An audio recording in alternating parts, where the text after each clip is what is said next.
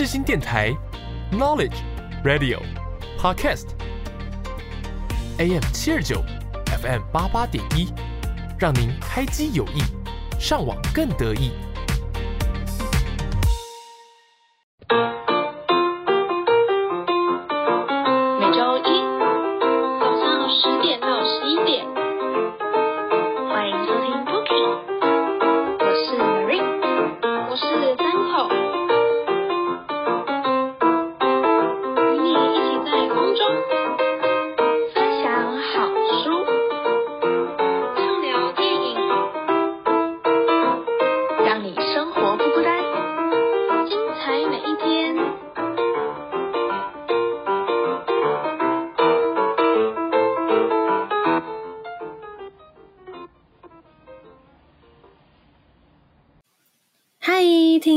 朋友们，大家好，欢迎收听世新广播电台 AM 七二九 FM 八八点一的 Bookie，我是主持人三口。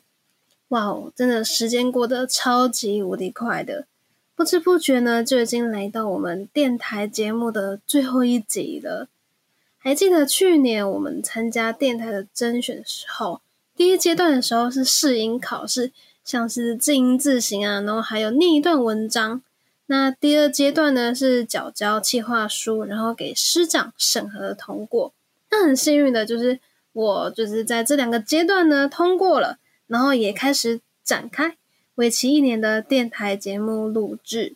其实回头看发现 Booking 的节目内容好像还蛮多元的，自己讲，包括除了原本计划的介绍书籍，还有电影。现在还有增加一些节日的特辑，像我们之前有做一个圣诞的特别节目，就是有透过嗯问卷的方式跟听众朋友们来做互动。那还有专访或者是采访的特辑，希望大家在聆听我们节目的时候，可以轻松的享受，像是一边洗澡或者是一边洗碗一边来听我们的 Bookie。我觉得呢，对我来说。经过这个学年的训练，我自己的口语表达能力真的多少有进步一点诶。因为我一开始录制节目的时候，真的是紧张到都要事前先写稿，像是不是那种一字一句那种，就是反正就是要先写密密麻麻那种，就是每个段我要讲什么那种，就是很详细的东西。然后到现在呢，我只要列出大纲，就可以知道我接下来要讲什么，然后也讲的比较顺口了。那我觉得看到这样子转变的自己，真的好还蛮有成就感的。然后呢，之前有跟大家说过，看了节目后台就发现，还蛮多国家的听众朋友们来收听我们的节目，真的真的非常万分的感谢，因为有你们，真的让我有动力可以继续完成每一集的企划还有录音。那我其中呢，想要特别感谢。有一个来自美国的听众朋友，虽然不知道你是谁，但是每次在后台都是有看到你，总能看到你的参与，我真的觉得真的是太温暖、太好了。那在最后一集节目播出的时间，刚好是我的生日，六月二十七号，有一点感慨呢，也有一点点的感动，因为就真的像回到一开始的感觉，有点紧张又有点期待的感觉吧。对，所以希望呢，能够好好的在这一集做一个很赞的 ending，然后带给大家一个美好的回忆。那我们 Bookie 呢，也会一直为我们的听众朋友们来加油的。好，那我开头呢就先说到这边，要进入到正题喽。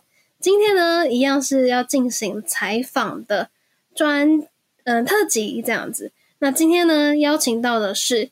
台北市野鸟学会的张瑞玲理事长，那我们的主采访主题呢，也是八哥入侵的问题。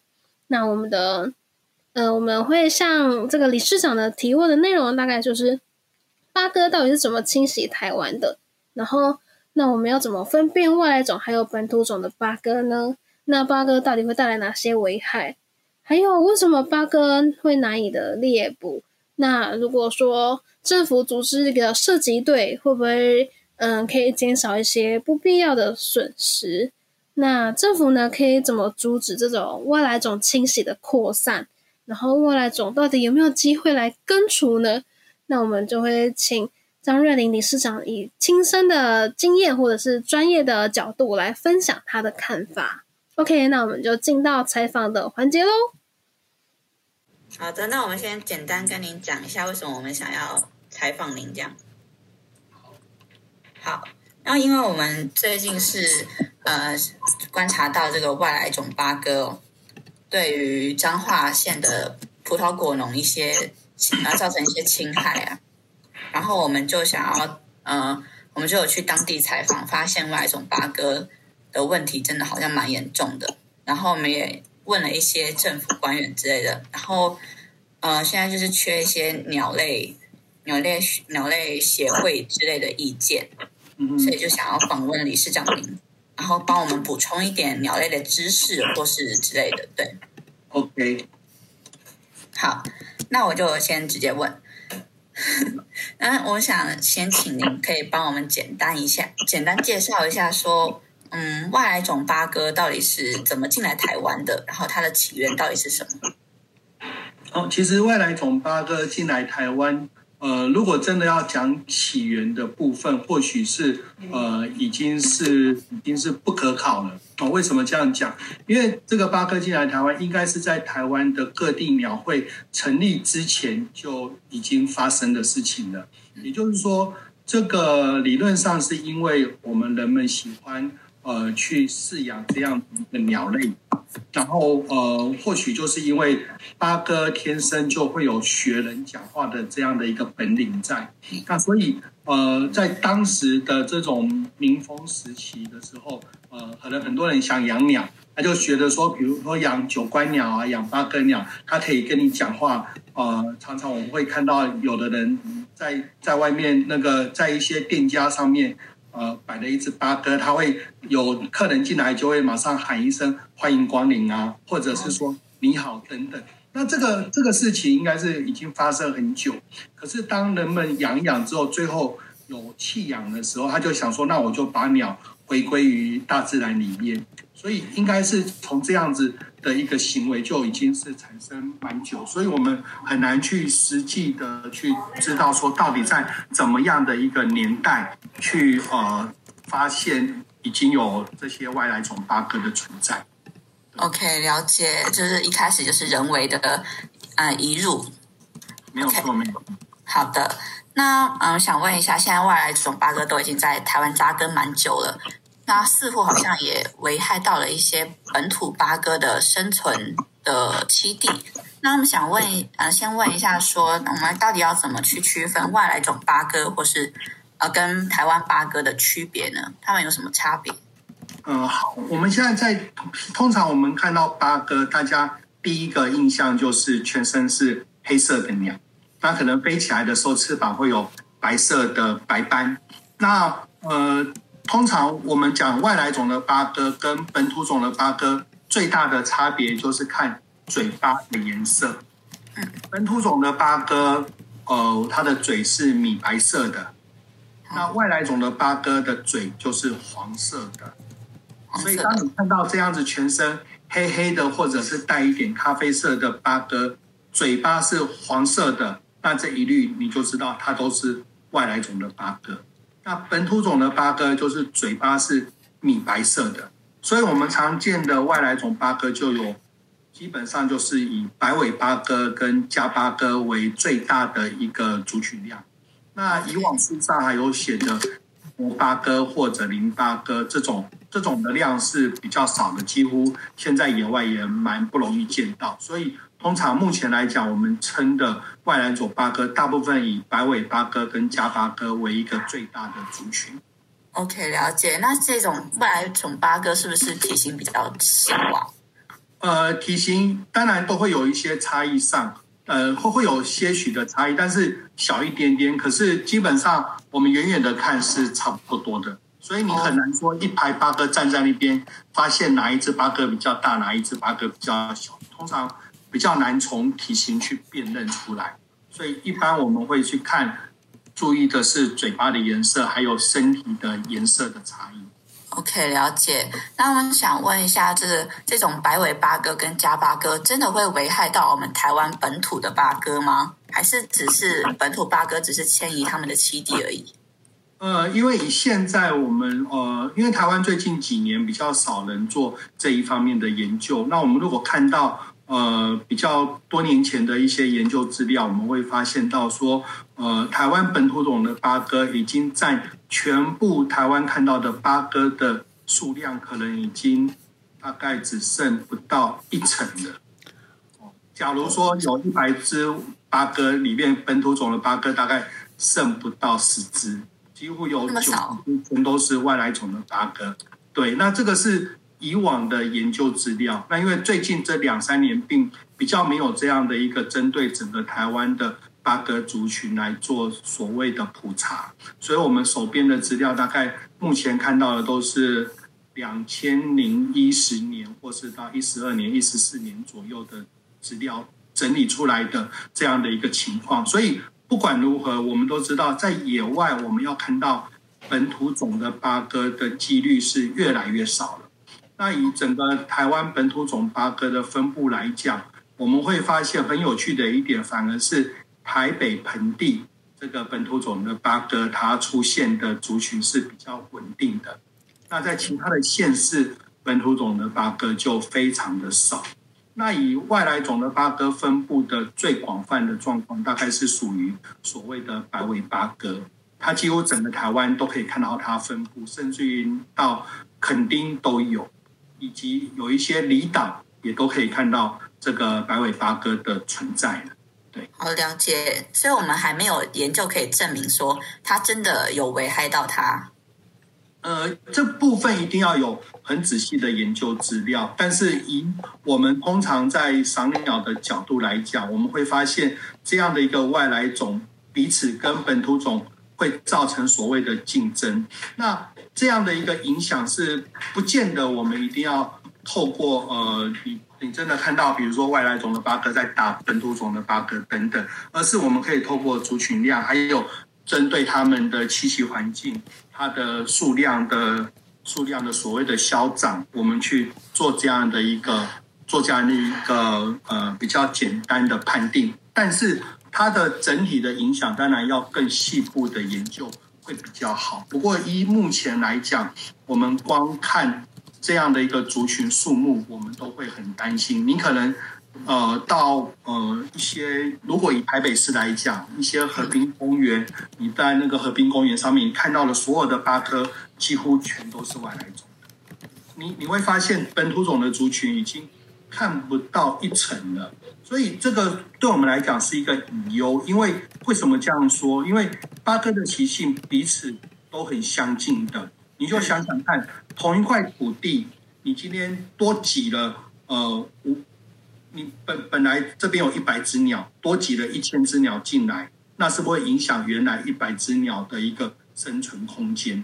所以，当这些外来种的族群，它本来只是外来种，它只是扩散，可是它已经扩散到会危害，而而且它能够自己定居下来，好好的生活的时候，我们就要去担心，呃，它会对我们本土种的这些物种会造成某程度的一个。一个危害，只只是说这部分政府目前来讲比较没有很积极的投入更仔细的研究的经费这样子。我了解，好的，哦，所以您刚刚提到政府对于就是八哥的问题比较没有那么的把它列为重点事项吗？呃，因为目前来讲，因为整个外来种的生物在台湾是蛮多种的，当然除了鸟类，还有昆虫，还有植物等等有。各式各样的外来种，甚至于前一阵子我听到那种那种两爬那个那个那个变色蜥蜴等等，这这些都是要处理的问题。那政府它会分呃先后顺序。那外来种八哥，我记得它是放在目前来讲是呃以白尾八哥的话是放在在做一个族群监测的一个一个阶段吗？对。它才现在是在做族群的监测，并没有开始启动要做所谓的移除。哦，好了解。因为我们是这种外来种八哥，应该来超过十年以上了。呃，这个应该是更早更早的，应该是对，从我赏鸟二十多年来就都已经出现的问题了，并不是最近有，对，只是在以往大家好像会觉得说，哎，它好像危害的状况没有那么常被听到而已。哦，所以就是就是还没有之前还没有那么严重，对，嗯那、所以就是先还在监测的，没有没有一个对应的，应该是说哈，它的严重性或许对在以往来讲，我们没有去考量到这一个这一个层面的问题。也就是说，当可能在当时的阶段，大家觉得啊也没有关系，或许就和平共存好了。就举个例子来讲，像之前不是最最近农委会一直在移除的移除了一只很大的鸟——埃及圣鲟，对不对？对。那这一只鸟，它现在是有做所谓的请原住民去请一些猎人来做所谓的猎杀的动作。可是，呃，因为它的族群原从原本的六只扩散到现在，呃，已经已经有有有大概上万只了，对不对？那那这个时候，他再去做处理，可能已经稍微的晚。可是，在当时只有六只的时候，大家或许会觉得说，哎，也没有太大的关系。那当然，在那一个阶段，或许人们对于所谓的外来种的危害，可能才刚起步而已，才刚开始要去做重视，所以这一部分的探讨是最近几年开始，大家会越来越去在乎我们所谓的本土物种的一个保存，所以大家会更积极的要去想办法，怎么样去处理这些外来种的问题。所以我我们现在台湾的问题，刚才听起来就是。呃，我们就是一开始就已经轻忽它的严重性，然后到后面已经日趋严重了之后，已经没有办法完全的根除了，是这样子吗？呃，以如果以这个白尾八哥来讲，或许会是这样的一个状况。那当然，政府并不是说都没有在管，它还是有针对外来种列列所谓的先后顺序，因为经费确实是有限的。那他应该要把这些经费先投入到目前危害最严重的这些外来的物种上面，然后有一部分的物种目前就是可能先排入所谓的监控，然后去做一个调查的一些阶段。好，了解。好的，然后我们其他有访问到是说，呃，现在有移除八哥是移除，比如说。像把红绿灯啊，他们的栖息地红绿灯一些管子封掉啊，或是把他们的巢给弄掉。那请问这些移除方法是真的有效的吗？呃，一般来讲，我们看这些呃历史资料或者是国外的研究资料来讲，在移除的方面，他们大概会分几个几个方法。第一个就是呃，我们最常见到的就是所谓的所谓的射杀。或者是或者是毒杀，就是我下毒药去去毒死，或者是直接直接开枪猎捕。但是因为这些八哥外来种八哥，它生活的地区是在市区，市区你放毒药会不会被其他的在我们市区的一些物种去去所谓的误食？哦，那再来就是说你要去猎杀，它会不会去误伤这些这些民众？所以，以猎杀跟毒杀来讲，就可能不是那么的、那么的可以被人家所接受的。那再来就是设设所谓的陷阱，那设陷阱猎杀或许是一个很好的方式，但是同样的，你还是会捕到本土的物种。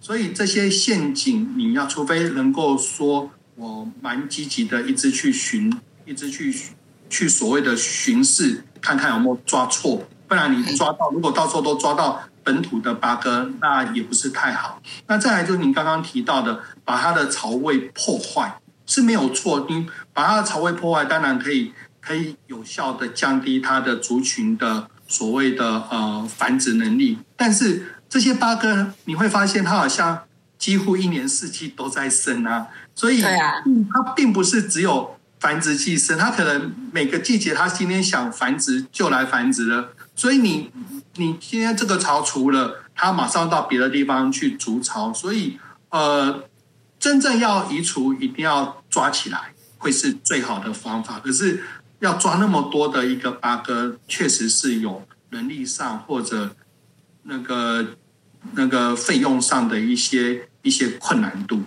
OK，了解。那您觉得，如果猎捕八呃，就是移除八哥，如果参照一些主射击队啊，或是呃开发一些像绿猎系的奖励制度，这种会有效吗？呃，我刚刚就有提到的，以八哥来讲，因为他要做射击的方式在，因为它是属于市区就可以见到很多的很多的族群存在，所以你要这样在市区猎杀，第一个呃，第一个我们担心的就是所谓的所谓的所谓的误杀。哦，你你会，你可能是你可能会危害到其他的物种，或者是害到害到人们等等。第二个，因为刚刚说八哥，我们怎么去区分本土跟外来种？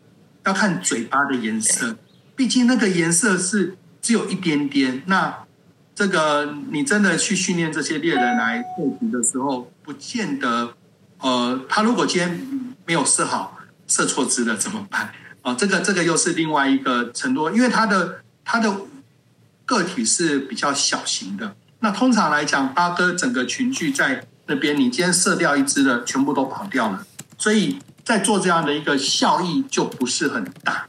哦所，以，所以对我们来讲，八哥你要移除，用所谓的射击，反而就不是一个太好的方式。那通常我们刚刚提到的，不管是做呃陷阱的设置，或者是说要去移除巢位，这个要考量的是地点跟范围。如果今天这个是一个呃人烟稀少的的一个岛屿，这个范围比较小，那或许我们用这样的一个方式是可以去可以去进行的。但是整个台湾人口这么的多，那这些八哥一样是非常的多，所以感觉目前来讲，这个部分就确实是有一些移除上的困难。OK，了解。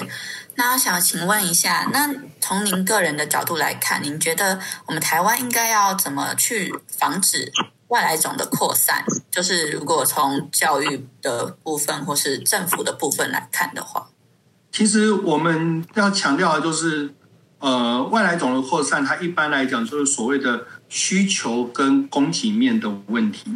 你有需求才会有这样的一个外来种进来。那我们要先知道说，呃，台湾外来种怎么进来的？那当然，如果以这些鸟类来讲，绝大部分台湾的外来种进来的鸟类，通常都是贩卖的需求。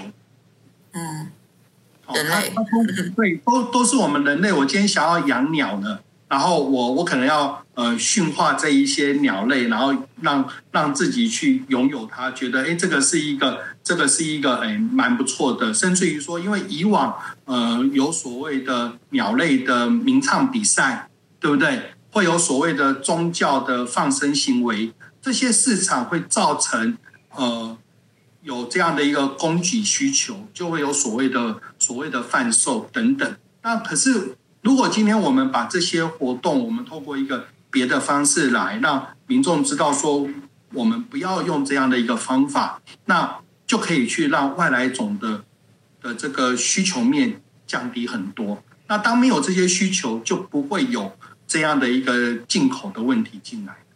哦，所以这个当当然，第一个如果能够透过教育的层面来来来讲是很好的。那再来就是，如果说政府的部分能不能让所有的这些贩售的鸟都植入晶片？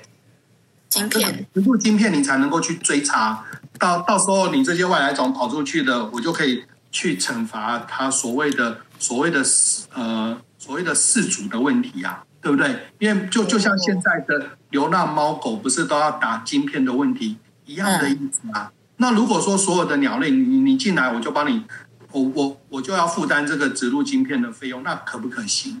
那目前来讲也没没有这样子在作业，所以说这个部分来讲，就是整个市场面，或许不管是从我们自自身的呃呃所谓的教育做起，当然政府这边的一个政策，那还有业者能不能配合？因为很多时候是我们虽然这样想，可是业者也会也会抗议啊，因为成本就要多非常的多。那对他们来讲，这个本来是他可以呃可以一个经济收入的来源。那如果你你把它给把它给断绝了，那政府又会又会有很多的一些一些抗议的声音出来。哦，所以我们现在去去归纳出来说，到底哪一些物种或许比较不会有这样的危害？那那其实这都是要一步一步慢慢来做推动的。OK，了解。那请问您觉得外来种是有可能根除的吗？还是有困难的？呃，外来种的根除如果已经入侵扩散了，那它的族群当然还不是很多是可以根除的。不过以这些鸟类来讲，毕竟鸟有翅膀会飞，对，它它会飞得很厉害，不像不像那个绿鬣蜥，或许爬得比较慢一点。你可能追还追还追得到，可是鸟一飞就没有了。所以以这些鸟类来讲，呃，目前现在我们看到，呃，台湾在做外来种移除鸟类来讲，目前成效最好的就是埃及圣玄的，因为它的体型是最大的，比较哦，比较好。比较容易被看到，所以它的移除状况或许未来是真的有办法给移除掉。但是如果这些八哥来讲的话，台湾毕竟土地面积算很大的，如果算很大的吗？对，今天比如说我要移除蓝雨的，或是移除绿岛的，那或许可以做。但是台湾这么大的一个面积，你怎么去抓？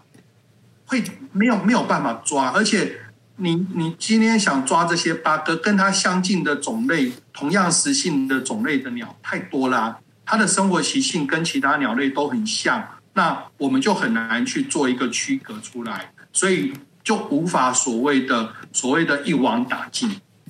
OK，对不对你有。可能就是会捕捉到很多本土的鸟类在在这样的一个猎捕的过程中，就会让本土的鸟类鸟类就会受到一些受到一些威胁、危害等等。感觉困难重重诶。八哥来讲，确实是蛮大的困难的。对，OK，那请问我们除了移除之外，我们还可以用什么方法去防治它吗？呃，目前来讲，就就是避免避免持续的有所谓的所谓的供给面的嘛。所以如果说不要再让人家去做这样的一个贩卖，我们把源头先给先给杜绝掉，然后未来再从扩散面去做某程度的防堵，就像刚刚说的，我能够移出多少的槽位等等，那或许还有这样的一个一个方式。那如果说我持续的呃又让人家去做这样的一个猎捕、贩售等等，那它就是会造成所谓的没完没了啦。哦，了解。对，所以说，所所以呃，以这一些外来种的鸟类来说，目前来讲，确实在不管在哪个层面，我们要去衡量的是说，呃，现在最需要移除的是什么，然后可能要排入一个优先的优先的呃所谓的顺序，因为八哥已经是太多了。那是不是别种鸟它的扩散还没那么多？那应该要不要先去做那样子的那样子的的一个资源的投入，还是说我要先投入在这些白尾八哥或是加八哥的身上这样子？哦，了解。好，那我这边还有两个疑问，就是说啊，我们看到有一些报道或是有一些专家说，外来种八哥好像会吃麻雀的幼鸟，这个是真的还是？呃，因为应该这样讲哦，因为八哥它的呃觅食的行为，它是比较杂食的哦，所以说你你说它有没有机会去吃到，比如说麻雀的幼鸟或是绿袖眼的幼鸟，那当然是有可能的，甚至于台湾本土的物种也会去吃啊。所以今天麻雀的幼鸟跟其他小鸟的幼鸟，不见得它的天敌只有外来种的八哥。你这样懂我的意思吗？所以有些事情，这个是自然界来讲，它本身就会有这样的一个状况。那当然，你说八哥那么多会去影响到，我不能够说完全完全不可能的。可是，在大自然里面有太多的东西都是这一些生物的生物的天敌的，所以无法说呃，就就说唯一的凶手是他。哦，对不对。对对对，所以所以这个这个部分，我们只能说，因为它的族族群量太多了，那当然有可能会造成这样的一个危害。可是我们也没有看出所谓的数据说，那到到底他吃了多少只，他吃了多少的族群量。如果没有做这样的一个研究的时候，我们目前只能说，哎，有可能会这样的一个现象。那确实是有可能，可是同样的，很多鸟都会有这样的一个可能性。哦，了解。好，所以我们不能断定说这是他害的。对对对对对，因为我我我们不能把说，比如说哦，我们感觉麻雀的小鸟少很多的，那就是八哥影响，我们不能够做这样的一个等号啦。对，好，了解。我想问一下，平时鸟会也是会帮当地政府就是做一些移除的工作吗？呃，我们通常是做所谓的监测跟调查。哦，只有监测跟调查。对，那移除工作通常都是政府单位会另外的呃去训练一些专门移除的人员，因为毕竟移除就是有类似所谓的执法行为嘛。那我们一般的是 NGO 团体，那我们要做这样的一个移除的身份，会是比较比较会有会有一些些的疑虑，除非今天政府是另外的来针对我们做一些培训，然后针对我们赋予一些责任才有可能，不然的话，我们一般目前能够做的就是我帮政府做一个做一个族群的监控，到底这些八哥呃有扩散到多少的整个台整个台北盆地或是整个大台北地区它族群量的一个的一个变迁的状况，甚至于我们在哪一些地方又看到怎么样的一些问题出来啊，所以呃目目前会是以调查跟监测为主。OK，那如果有些农民就是受到八哥一直侵扰，然后他们一直受到损害，那这样子他们只能就是靠自己，然后就是什么降温室之类的才才有可能减少损失吗？就只有这个方法？目前这个是最好的方法，因为你不要让它吃，就不会造成你这些农作物的的一个损害。不然你你的作物暴露在大环境里面，这些八哥肯定会进来。你今天不管用毒药用什么，都不是最好的方法，因为你下毒会有其他的东西也一样被毒死，而且毒药累积在这些农地上也是很不好的，对不对？所以它目前要么达文士，不然就是拉黑网。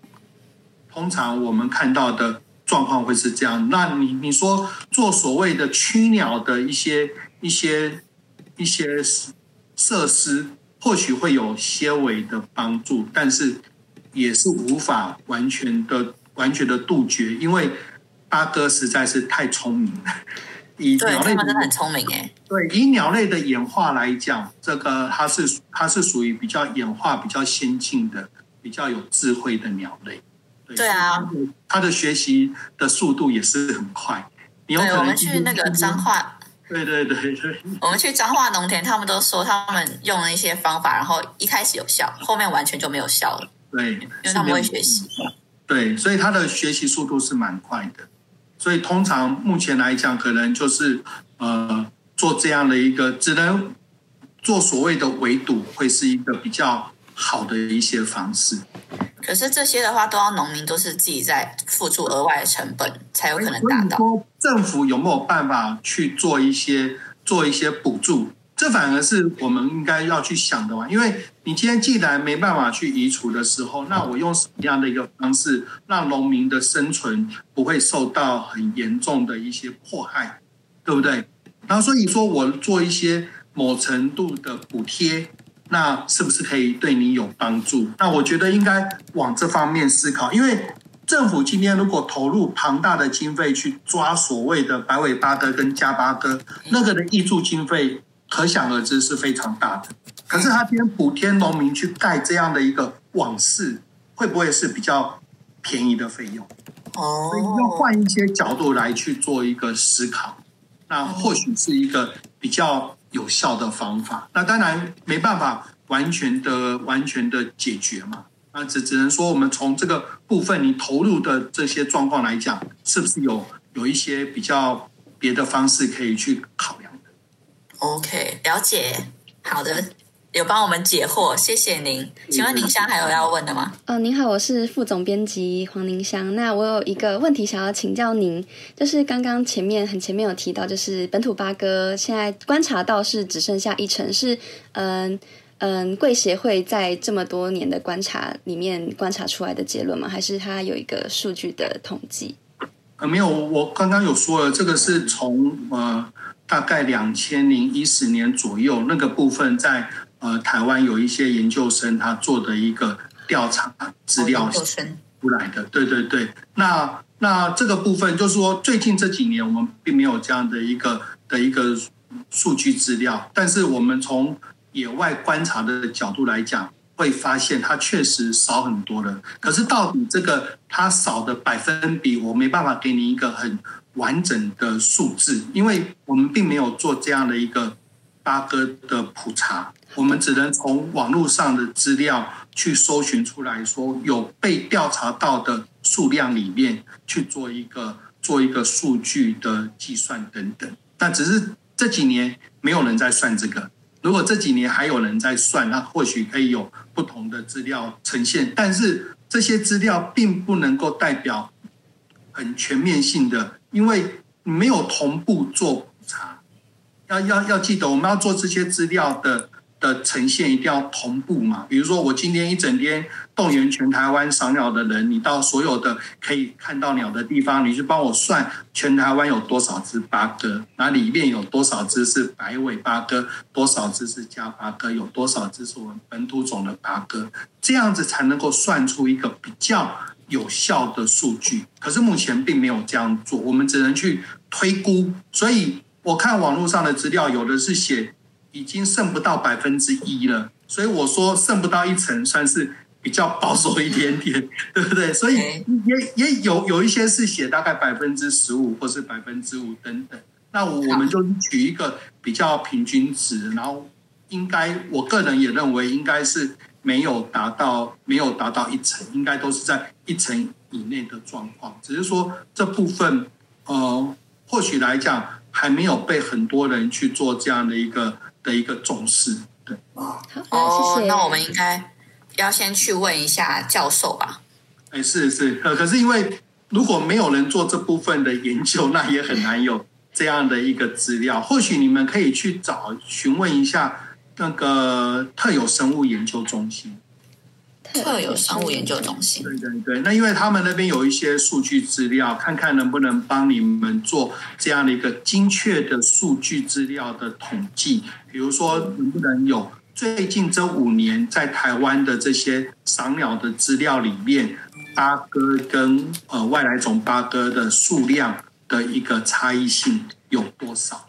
因为目前是没有没有人在做这一块的。那当然，他的这些，你刚刚我说的这个问题是有被调查到、有被看到的资料，但是并不是全部的资料，所以只能透过有被看到里面去做一个数据的分析，还无法达到整个普查。但是我们可以去推估哦，整个一个呃，用这样的一个数据去去估算，或许台湾还会有多少种？那这。这个这个部分可能就是要一些呃教授这边来来协助研究才有可能。OK，好，了解，谢谢，谢谢，谢谢理事长今天接受我们的访问。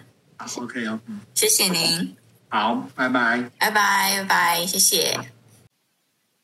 好的，那么以上呢就是江瑞玲理事长的相关采访。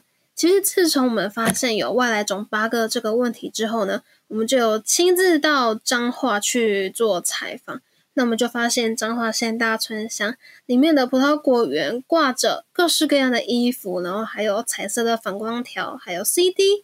那我们也看到农民他们就穿梭在果园里面，还把音乐呢调到最大。但其实他们不是在举办派对，而是为了驱赶外来种八哥。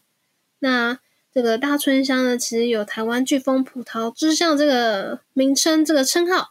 那随着呢，现在五到八月嘛，刚好是飓风葡萄的采收季。但是呢，就是因为这个果实的这个甜美的香味，吸引到外来种八哥过来肆无忌惮的啃咬。然后如果被咬到的话，就没办法贩售了嘛，只能淘汰。然后他们还需要增加额外的花钱，然后加派人力去查看。如果看到嗯有葡萄受损的话，就是要及时的剪下来淘汰，这样子它的汤汁呢才不会流到其他健康的葡萄上面，反而造成这一整串的葡萄。嗯，被污染，然后就是可能会腐烂啊，然后有更多的损失这样子。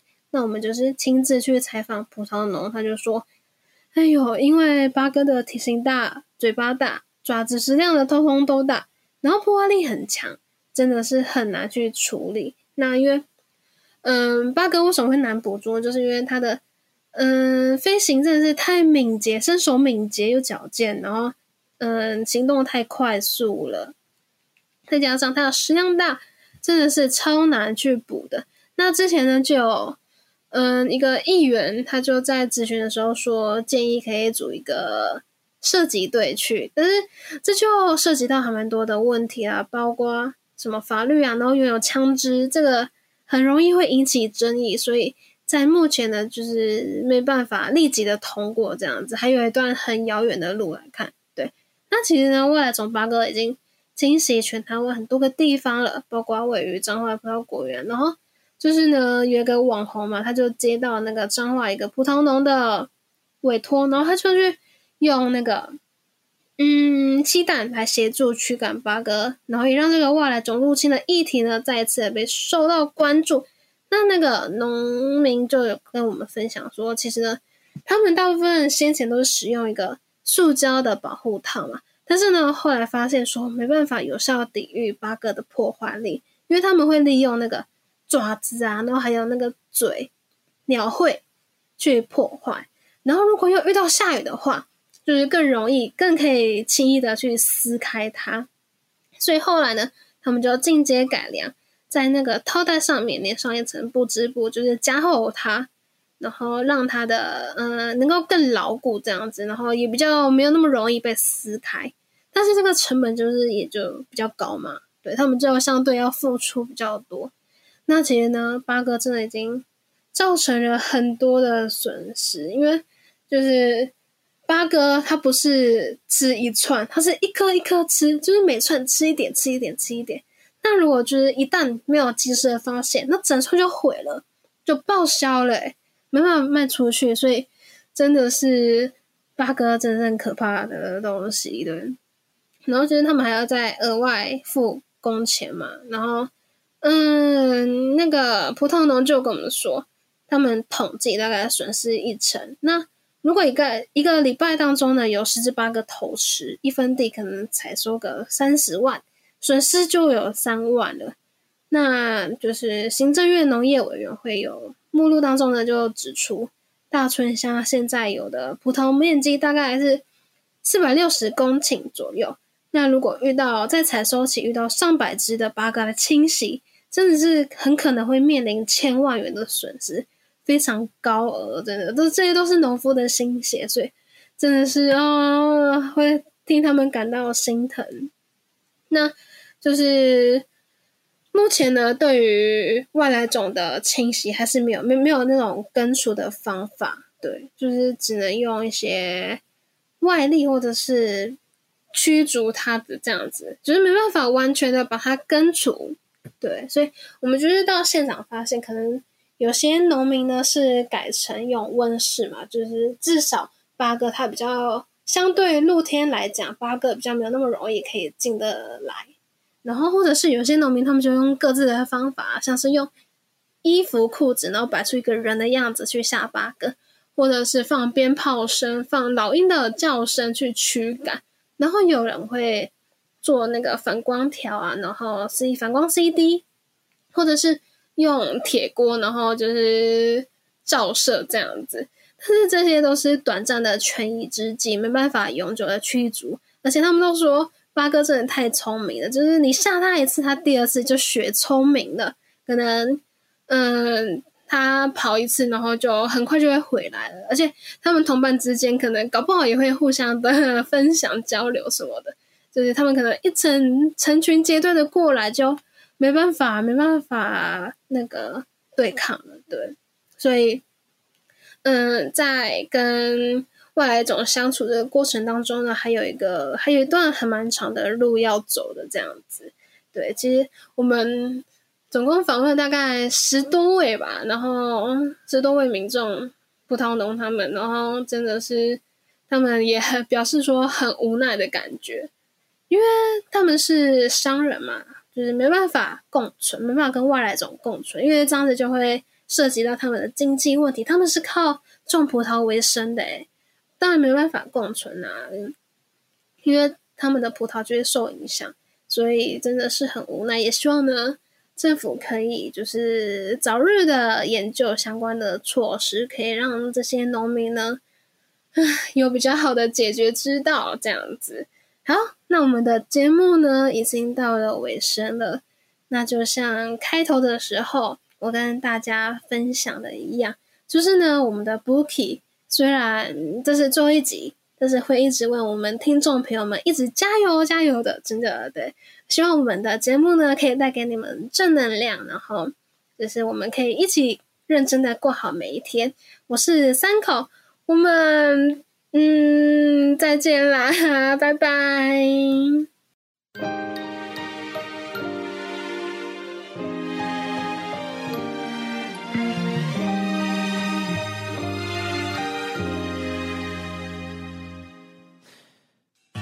你的声音揭开了故事的谜语，落下一万年的约定。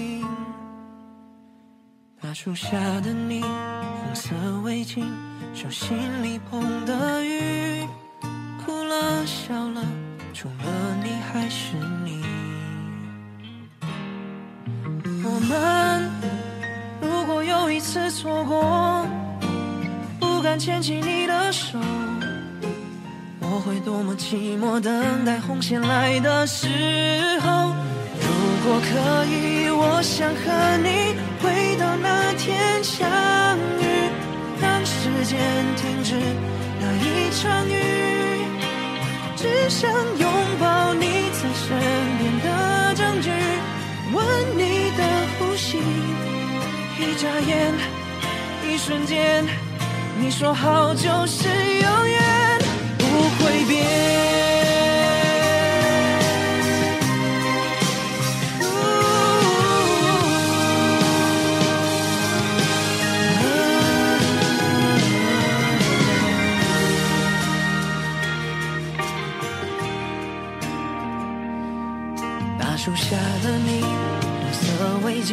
手心里捧的雨。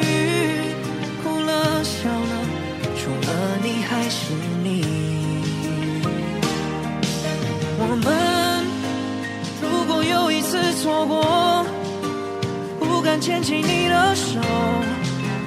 如果没有如果，等到红线来的时候，如果可以，我想和你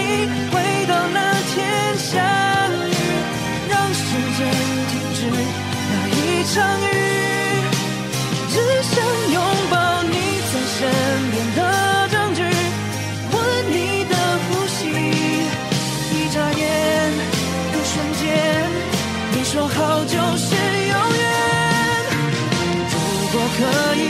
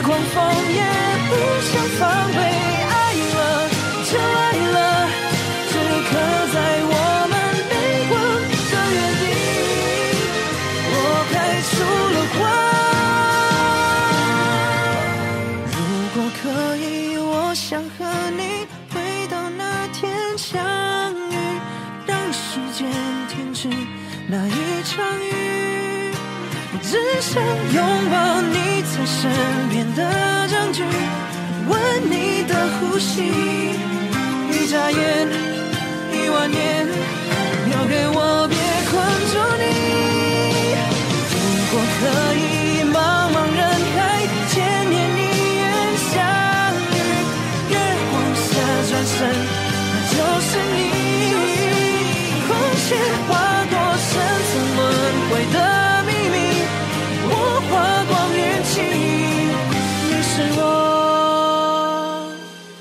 赌上世界的决定。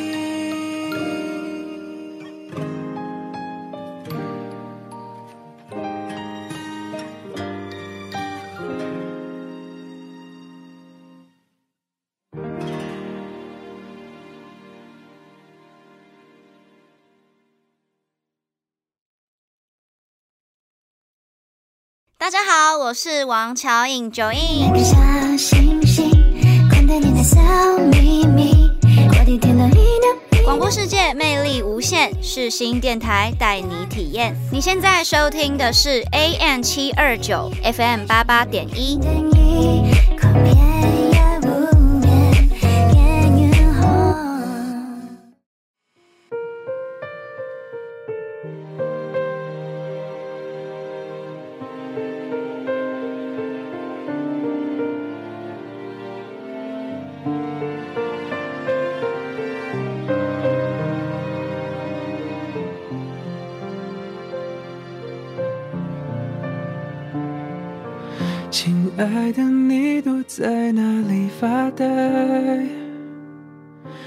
什么心事还无法释怀？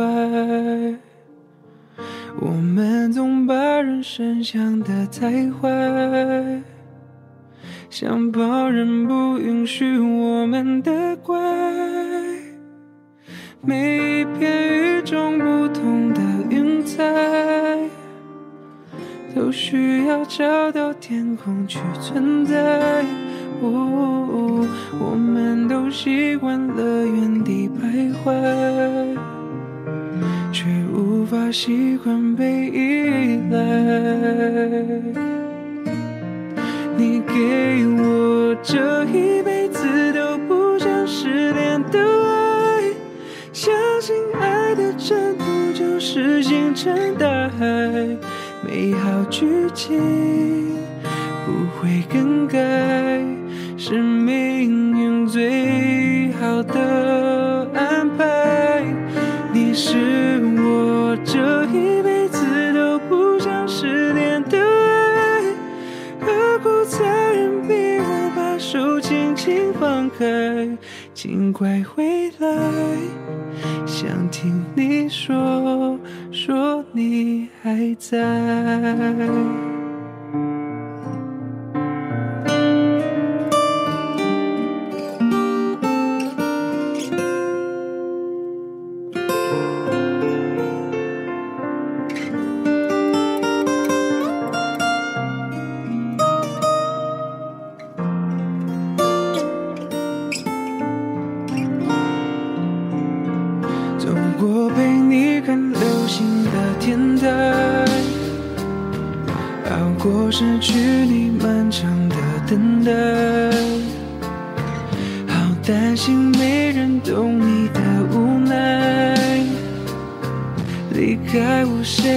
把你当小孩？哦，我猜你一定也会想念我。也怕我失落在茫茫人海。哦，没关系，只要你肯回头望，会发现我一直都在。